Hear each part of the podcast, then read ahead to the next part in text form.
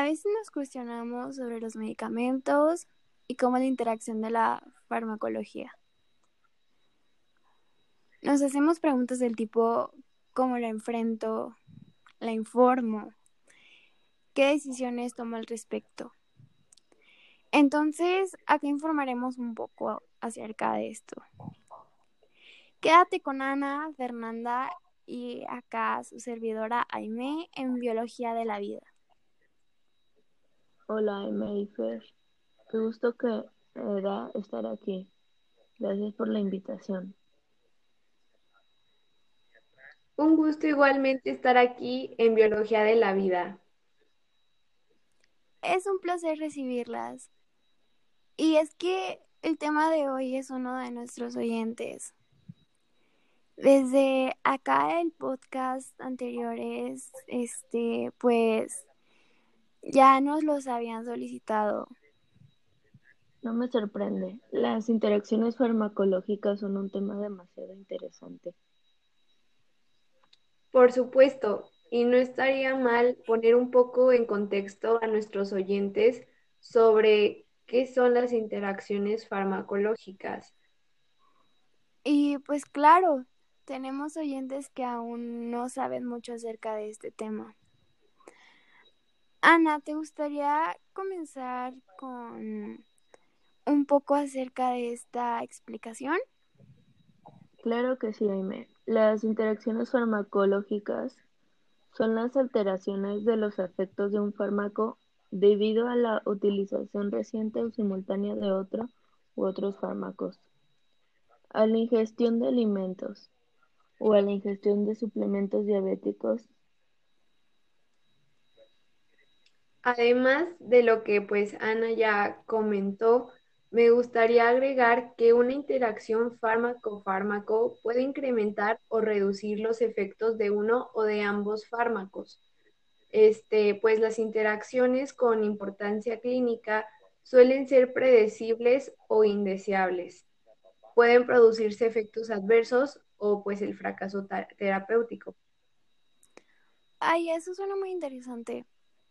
Y ya que entramos más en este tema, bueno, pues yo tengo entendido que existen las interacciones farmacocinéticas y pues farmacodinámicas. Y pues bueno, Creo que estaría bien que nos explicaran la diferencia entre una y la otra. Claro que sí se los explico. Pues las interacciones farmacocinéticas son aquellas debidas a la influencia que tiene un fármaco sobre el ciclo de otro en pues, el organismo. Incluye alteraciones de la absorción, distribución, metabolismo y excreción. ¿Y las farmacodinámicas? Esas son aquellas debidas a la influencia que tiene un fármaco sobre el efecto de otro en el receptor, órganos en los que se actúa. Excelente. Creo que así ya tenemos una diferencia más clara. Perfecto. Y de hecho comentarles que las interacciones pueden ser útiles y benéficas pero también pueden ser perjudiciales e incluso peligrosas, ¿cierto? No sé qué nos podrían comentar más al respecto. Eh, por supuesto, lo que acabas de decir está correcto. Algunas pueden ser beneficiosas y útiles como dopamina y delopodopa o sedentes e hipertensores, incluso antihiperactivos y diuréticos y pues otras, al contrario, pueden dañar gravemente la salud del paciente. Un ejemplo de ello es el síndrome neuroléptico maligno, el cual es una reacción adversa muy grave que puede poner en peligro la vida del paciente y que aparece cuando se utilizan dosis muy elevadas de neurolépticos potentes. ¿Y cuáles son los fármacos que pueden causar este síndrome? Uy, pues para mí son bastantes. En total son 45 fármacos los que pueden ocasionar pues el síndrome del que ya hablé. Algunos de ellos son amoxapina, sulpirida, loxapina, tolcapona y pues entre otros hay más. Estoy de acuerdo con Fer. Además existe la duplicación que igualmente no trae beneficios para la salud del paciente. ¿Ah, sí? Sí, esto es muy cierto. ¿Nos podrías comentar sobre esto?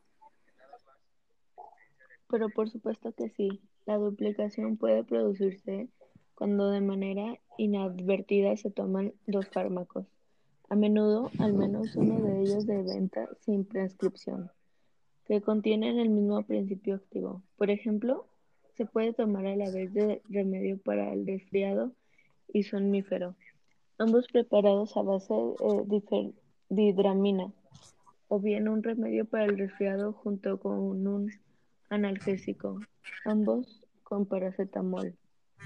La probabilidad de este tipo de duplicación es alta con el uso de medicamentos que contienen múltiples ingredientes o que se venden con nombres comerciales, de un modo que parecen distintos aunque sea su composición sea la misma. Sí, y es importante informarse de cuáles son los ingredientes del fármaco el que estás tomando y hacerlo en cada nuevo medicamento que se vaya a tomar para evitar pues la duplicación. Por ejemplo, muchos analgésicos indicados para el dolor intenso contienen un opiáceo además del paracetamol. Las personas que estén tomando un analgésico de este tipo, ser sus ingredientes, pueden adquirir paracetamol para obtener un alivio complementario y ponerse, sin saberlo, en riesgo de intoxicación. Y supongo tampoco deben de tomarse medicamentos prescritos en tratamientos anteriores, como pastillas para dormir o analgésicos, sin consultar antes con el médico o el farmacéutico, ya que ese medicamento puede duplicar o interaccionar de algún modo con un fármaco eh, que se esté tomando actualmente. Precisamente. Pues bueno, queridos oyentes, nosotros nos vamos a un pequeño corte y enseguida regresamos con ustedes con el tema de interacciones entre fármacos y nutrientes. Quédense que este tema está buenísimo, no se lo querrán perder.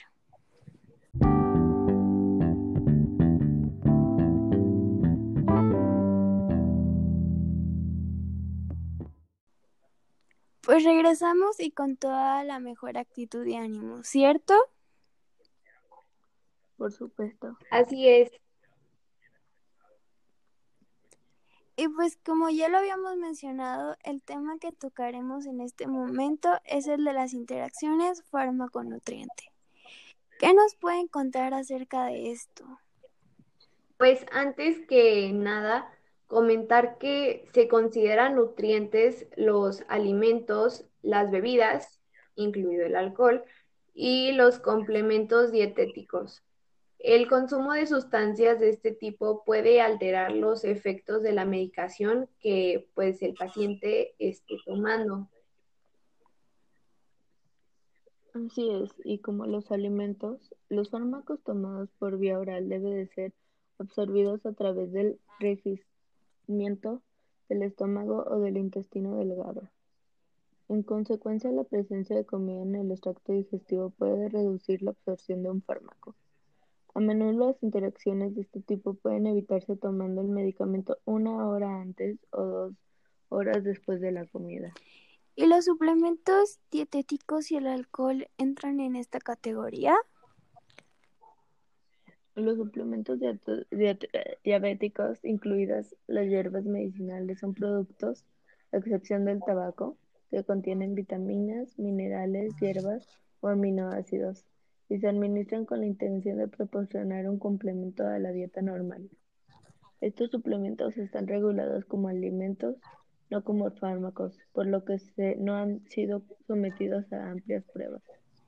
Y aunque mucha gente no considera que el alcohol sea un nutriente, este actúa sobre procesos orgánicos e interacciona con muchos fármacos.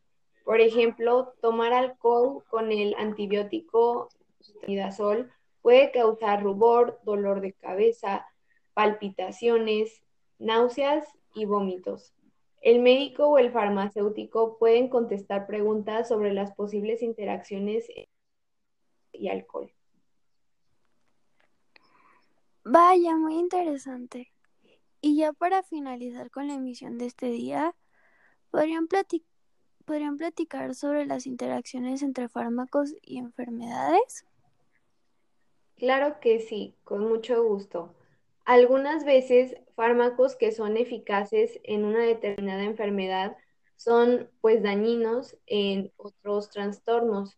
Por ejemplo, algunos betabloqueantes tomados para el tratamiento de una cardiopatía o para la hipertensión arterial pueden empeorar el asma y en las personas que son diabéticas hacer que resulte muy difícil determinar niveles bajos de azúcar en la sangre. Además, las personas deben comunicar al médico todas las enfermedades que padecen antes de que se prescriba un nuevo fármaco. Son particularmente importantes la diabetes, la presión arterial alta o baja, un úlcera o glaucoma, la hipertrofia de próstata, la incontinencia urinaria y el insomnio. Estas afecciones tienen mayor probabilidad de causar una interacción fármaco-enfermedad. Y es cierto que las interacciones fármaco-enfermedad son más frecuentes en las personas mayores que tienden a padecer más enfermedades. Eso es totalmente cierto. Claro que sí. Y pues alguna otra duda de nuestro que nuestros oyentes tengan o nos quieran hacer. Qué bueno que lo preguntas, porque aquí tengo algunas dudas que me hicieron llegar para ustedes. La primera es, ¿qué analgésicos no se pueden mezclar? Eh, son los medicamentos que jamás debes de combinar. Son los analgésicos optinoides, eh, reflejantes musculares, warfarina, betobloqueantes, antipilépticos y fármacos con funciones similares o iguales. Muchas gracias. Y ya para despedirnos, ¿qué le quisieran dejar un mensaje a nuestros oyentes? Pues antes que nada, decirles que muchas gracias por la invitación, que me gustó mucho estar aquí y a mí mi mensaje es que todos los medicamentos tienen efectos secundarios, pero estos se multiplican en el caso de los pacientes polimedicados. A mí igual me gustó estar aquí y decirles que casi uno de cuatro adultos se automedica con diferentes fármacos al mismo tiempo. Y pues espero que ustedes no lo hagan. Mejor acudan a su médico.